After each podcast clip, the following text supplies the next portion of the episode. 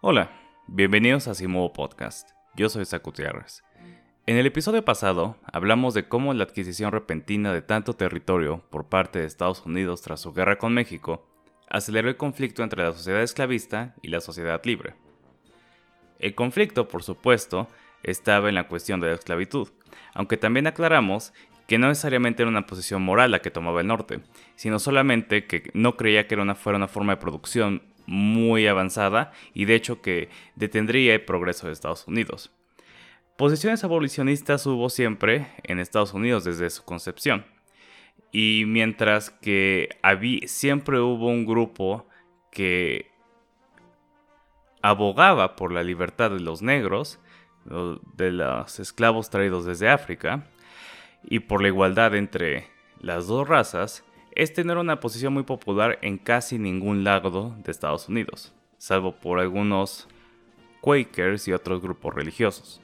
Si bien había aprensiones respecto al trato que recibían los esclavos, no necesariamente venían de un lugar de igualdad.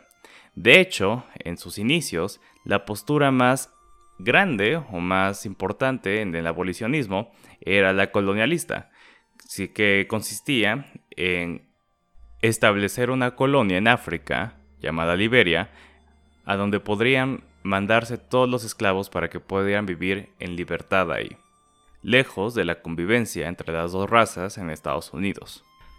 Pero de nuevo, la guerra con México aceleró los conflictos de tal modo que cada vez los sureños eran más renuentes a los cambios que pudieran amenazar la posición de la esclavitud y el norte cada vez era más intenso en su abolicionismo.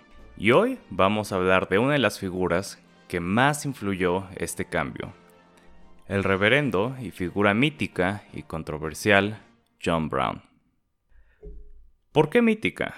Bueno, porque yo creo que para muchos, eh, sobre todo eh, con nuestra perspectiva actual, si volteamos a ver lo que hizo John Brown, que fue literalmente tratar de incitar una rebelión de esclavos para alcanzar su libertad y también realizar ataques en contra de asentamientos esclavistas, ataques por la fuerza, pues parece, parecería el ideal de la persona abolicionista o lo que siempre se debe haber hecho, de nuevo desde nuestra perspectiva. Pero controversial también porque para algunos incluso es el primer terrorista estadounidense, porque Brown estaba convencido de que la única forma en la que Estados Unidos podía expiar el pecado de la esclavitud era a través de la fuerza y de la sangre. John Brown nació el 9 de mayo de 1800 en Torrington, Connecticut, y creció en el norte, donde la esclavitud no era la norma, pero sí se presenciaban remanentes. A los 12 años presenció una golpiza a un esclavo de 12 años. Su padre, Owen Brown, era un exitoso miembro de la comunidad y también un ferviente abolicionista, de quien probablemente aprendió el odio a la esclavitud. Owen Brown era amigo personal de Frederick Douglass y fue clave para establecer una de las primeras estaciones de ferrocarril subterráneo que contrabandeaban esclavos escapados para llegar a Canadá. A diferencia de su padre, John Brown no tuvo una vida muy exitosa, de hecho todo lo contrario. De 1820 a 1855 comenzó más o menos 20 distintos negocios o empresas a través de seis estados distintos. Ninguno fue un éxito y la mayoría le trajeron graves consecuencias, como bancarrotas, demandas y en una ocasión tiempo de cárcel. Su familia creció siempre en la pobreza, y parecía que no estaba destinado a lograr mucho. En lo que Brown encontraba refugio era en su fe. Tenía una inquebrantable convicción calvinista y estaba convencido de la innata naturaleza malvada del hombre, que su estado natural es la depravación total, y también en la existencia de un Dios soberano, quien escoge a quienes podrán trascender esa naturaleza para convertirse en nacidos de nuevo. También creía que en ocasiones Dios escogía a ciertas personas para llevar a cabo su voluntad en la tierra, algo a lo que vamos a regresar porque se va a volver muy importante después. Pero Brown en sí era una persona bastante difícil. Era áspero, era bastante mandón y creía en una justicia más como del Antiguo Testamento. Tanto hijos como trabajadores de él recibían sin ninguna demora castigo cuando él creía que era necesario, sobre todo cuando él creía que era merecido. Era muy similar a un Moisés o a un personaje del Antiguo Testamento. El otro aspecto ideológico importante de la vida de John Brown era su verdadera convicción en el crimen que era la esclavitud. Brown no solo creía que era algo malo que se le hacía a esa pobre gente, era que era un modo de producción eh, anticuado y no muy eficiente, Brown creía verdaderamente que la esclavitud era un crimen en contra de las leyes de Dios y que todos sus practicantes y todo el país estaba manchado por el pecado de la esclavitud. Sabemos que John Brown verdaderamente creía y trataba a la gente negra como iguales, como casi nadie en ese entonces. Y así, durante su vida, tal como lo había hecho su padre, se dedicó a ayudar a esclavos fugitivos.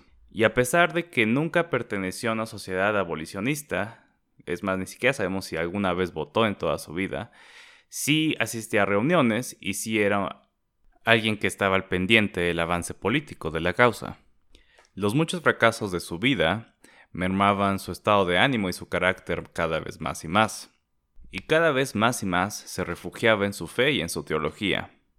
En parte, Brown se explicaba el motivo de sus fracasos que Dios no lo tenía destinado para eso, sino para algo más, probablemente algo más grande. Y en esta década de los 1850s, grandes cosas estaban por venir en Estados Unidos. En 1855, Brown se establece en el territorio nuevo de Kansas para de nuevo probar fortuna. Kansas era un territorio libre, pero había roces porque había también gente que se estaba moviendo de Missouri, que estaba al sur, que querían llevar con, con, ellos la esclavitud.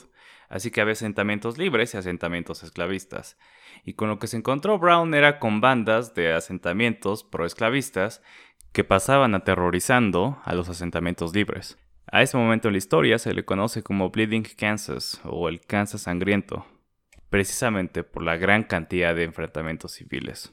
Brown en el 56, con seis de sus hijos y algunos otros voluntarios, forma una guerrilla que tiene como objetivo regresar la violencia que estaban provocando los esclavistas en Kansas. El 22 de mayo de 1856, en el Congreso de Estados Unidos, el representante Preston Brooks, demócrata de Carolina del Sur, usó un bastón para golpear brutalmente al senador Charles Summer, por un discurso que este había dado criticando fuertemente a quienes tenían esclavos. Brown, al recibir noticias de la paliza que recibió Sumner en el Senado, se enfurece y decide que había sido suficiente.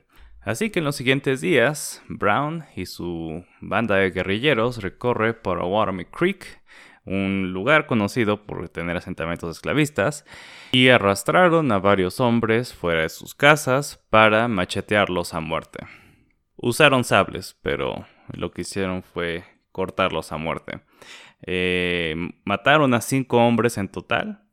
Y la explicación, a pesar, la muerte es algo brutal, pero la explicación de usar armas blancas y no armas de fuego era para no alertar a... Era una cuestión táctica, más que pura, pura violencia o puro sadismo. A ojos de Brown esto era solamente una cuestión de justicia de ojo por ojo y diente por diente. De nuevo, regresando al Antiguo Testamento, ya que en días anteriores precisamente había habido una matanza o un enfrentamiento que había dejado a seis antiesclavistas muertos. Los hechos en Potawatomi Creek se convirtieron en más combustible para alimentar la paranoia del sur que creía que cada vez iba a haber más y más John Browns levantándose tratando de incitar violencia en contra de la esclavitud. Y que los estados del norte no iban a hacer nada para detenerla su afán por mantener su poder ya habían intentado muchas cosas como anexar Cuba, anexar la parte del norte de México, hasta el istmo de Tehuantepec, porque además creían que el Golfo de México era un cuerpo de agua que naturalmente le pertenece a Estados Unidos, el Golfo de México.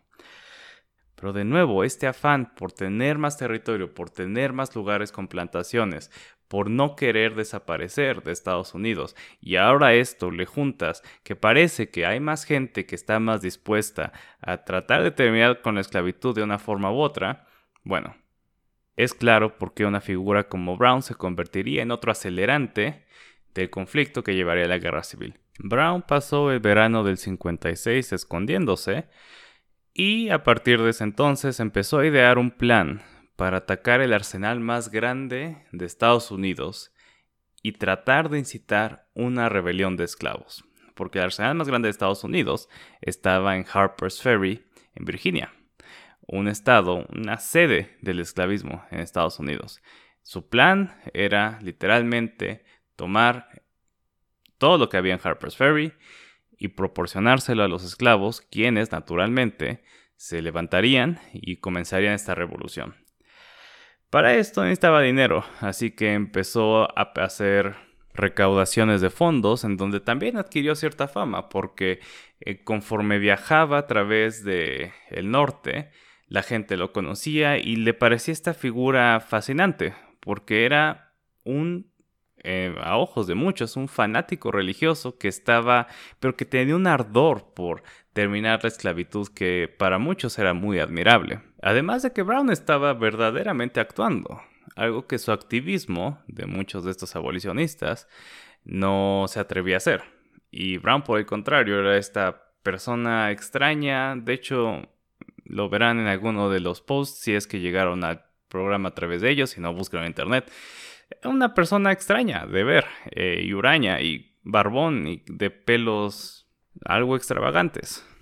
Y fue en este momento cuando gente como Ralph Waldo Emerson o Henry David Thoreau lo conocieron y en las letras pues empezaron a formar parte de su leyenda, empezaron a escribirla. Ya con el apoyo de mucha más gente establece unos cuarteles en el oeste de regreso y empieza a entrenar más gente para precisamente este ejército, o por lo menos este grupo que creían necesitaba para llevar a cabo sus planes, incluyendo el ataque en Harper's Ferry. El problema de John Brown es que tal vez no era una persona muy capaz, como sus numerosas bancarrotas eh, atestiguan, pero el peor problema de todos es que no era una persona muy abierta. No estaba nunca dispuesta a decir cuál era el plan probablemente temía que se echara a perder porque, no, recordemos, Brown creía literalmente que él estaba escogido por Dios. Entonces, él era el que podía idear y llevar a cabo el plan, liderarlo, eh, ya sea el ataque en Harper's Ferry, eh, sobre todo en este caso el ataque en Harper's Ferry, porque vamos a ver por qué. Eh, pero siempre, durante toda su vida, nadie sabía bien qué es lo que iba a hacer.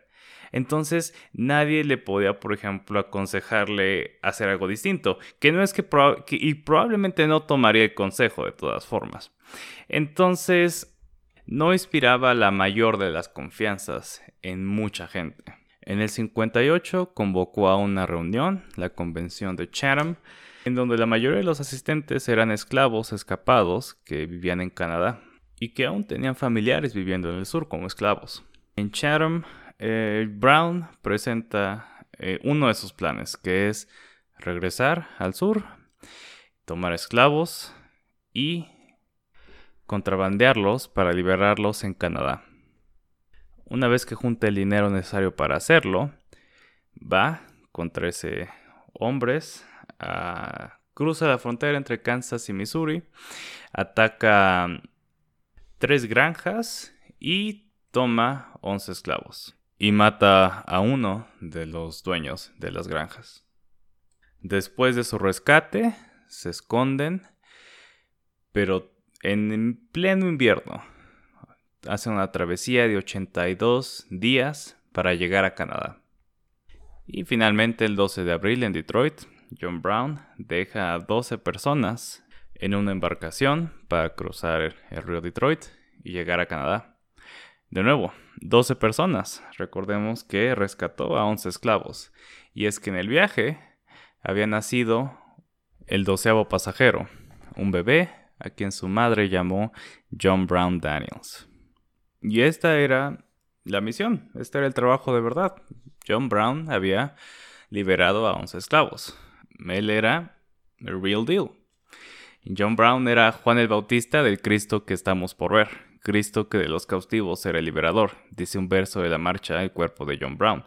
Y justamente, para los esclavos creyentes en la fe cristiana, que veían su libertad como la, como la venida de Cristo, para ellos John Brown era justamente este profeta que auguraba que llegaría el momento de libertad para ellos.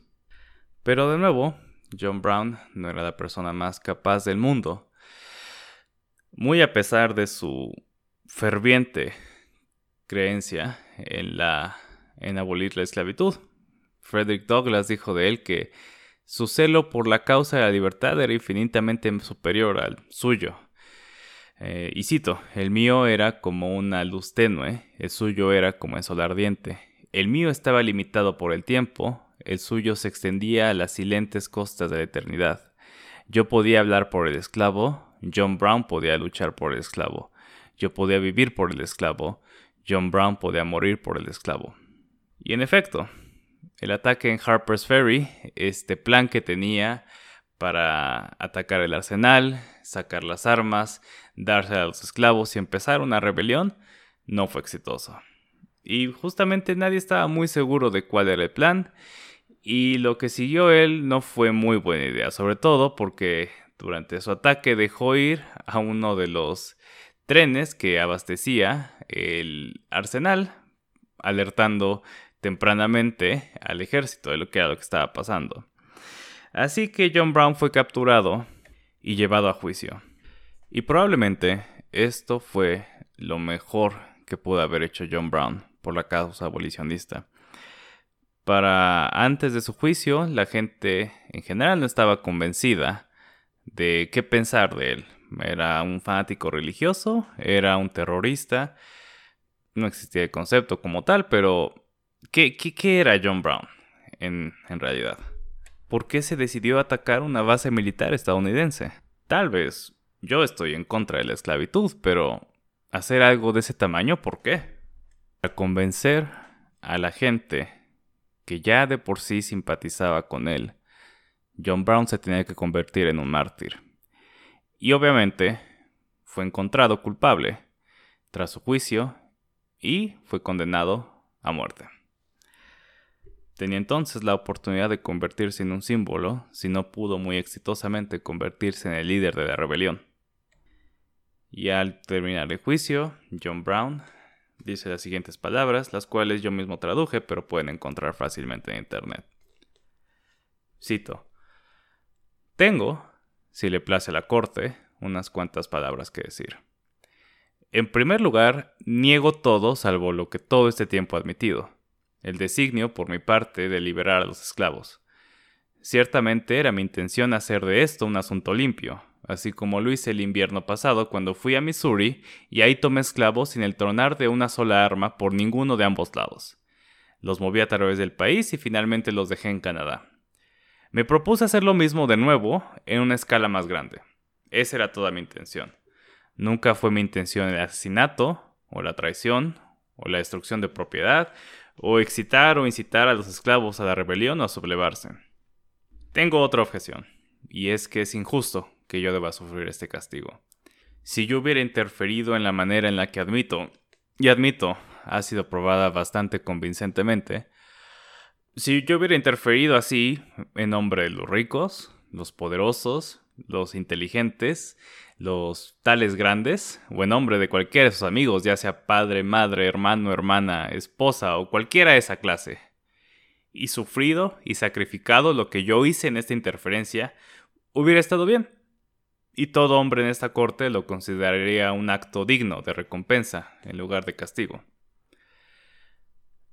Esta corte reconoce, supongo, la validez de la ley divina. Ve un libro ahí besado, el cual supongo que es la Biblia o por lo menos el Nuevo Testamento. Eso me enseña que todas las cosas que quisiera que los hombres hiciesen conmigo, así también haga yo con ellos. Me enseña además que recuerde a los presos como presos juntamente con ellos. Me aventuré a vivir de acuerdo con esa instrucción. Digo, yo soy aún muy joven para entender que Dios es algún respetador de personas. Creo que haber interferido en la forma en la que lo hice, como siempre he admitido libremente, hice, en nombre de sus pobres despreciados, no estuvo mal sino bien.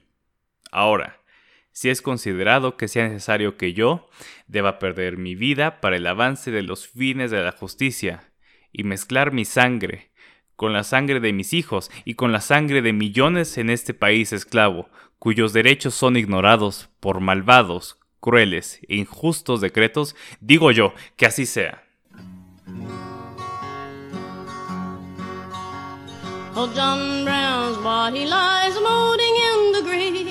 While weep the sons of bondage whom he ventured out to save. And though he lost his life in his struggle to free the slaves, his truth is marching on. El discurso de John Brown no era totalmente honesto. En realidad, si era su intención provocar una insurrección de esclavos. Además de que como dijimos, se utilizó la violencia para liberar a los 11 esclavos de Missouri y mató a una persona. Pero a través de este discurso, John Brown dejó claras dos cosas. Era estadounidense y era cristiano. Y tal vez fueron esas convicciones las cuales lo llevaron a hacer lo que hizo. El sur no veía la hora de matarlo, para hacerle un ejemplo, pero lo que hizo de él fue un mártir y la figura de John Brown quedaría inextricablemente unida a la idea de libertad y de igualdad y de justicia social para los esclavos de Estados Unidos. Después de esta extensa parada por la historia de Estados Unidos, el episodio que viene hablaremos de otra revolución incluso más importante, la revolución científica de Copérnico, y nos preguntaremos por qué es que Copérnico y el modelo heliocéntrico ganó. Si la respuesta parece ser, pues porque es el correcto, tienen razón, pero hay mucho más detrás de eso. Y para ello utilizaremos la estructura de las revoluciones científicas de Thomas Kuhn. También quiero dejar claro que para mí es obvio que en estos episodios dejamos muy de lado las voces y las vidas de los esclavos mismos, de, la, de los afroamericanos que también estaban luchando por su libertad y por la libertad de aquellos como ellos. Eh, mencionamos un poco de Frederick Douglass, pero por ejemplo no hablamos de la rebelión de Nate, Nat Turner. Y la verdad sí me parece importante retomar esas voces, algo que probablemente hagamos en episodios futuros. Pero, por el momento, espero que toda esta historia les haya gustado. Gracias por escucharnos y nos vemos la semana que viene.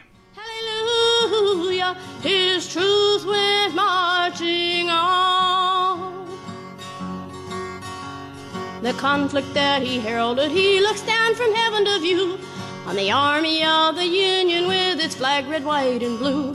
And heaven shall ring with anthems o'er the